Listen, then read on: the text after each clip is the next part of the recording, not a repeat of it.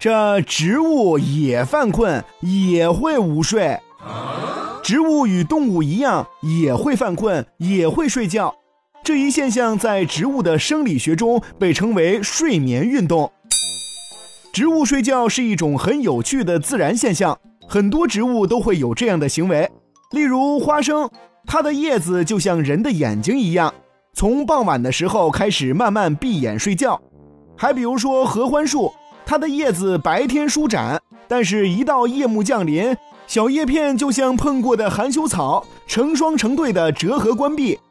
英国的著名生物学家达尔文曾对六十九种植物的夜间活动进行了长期观察，发现植物睡觉是为了保护叶片，抵御夜晚的寒冷。哦，不仅如此，很多植物还有午睡的习惯。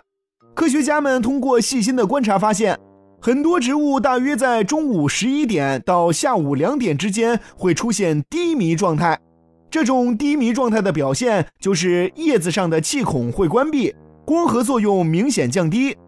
科学家认为，植物的午睡习惯是植物在长期进化中形成的，这是一种出于抗干旱的本能，为的是减少水分流失，使自己在不良的环境中能够生存下来。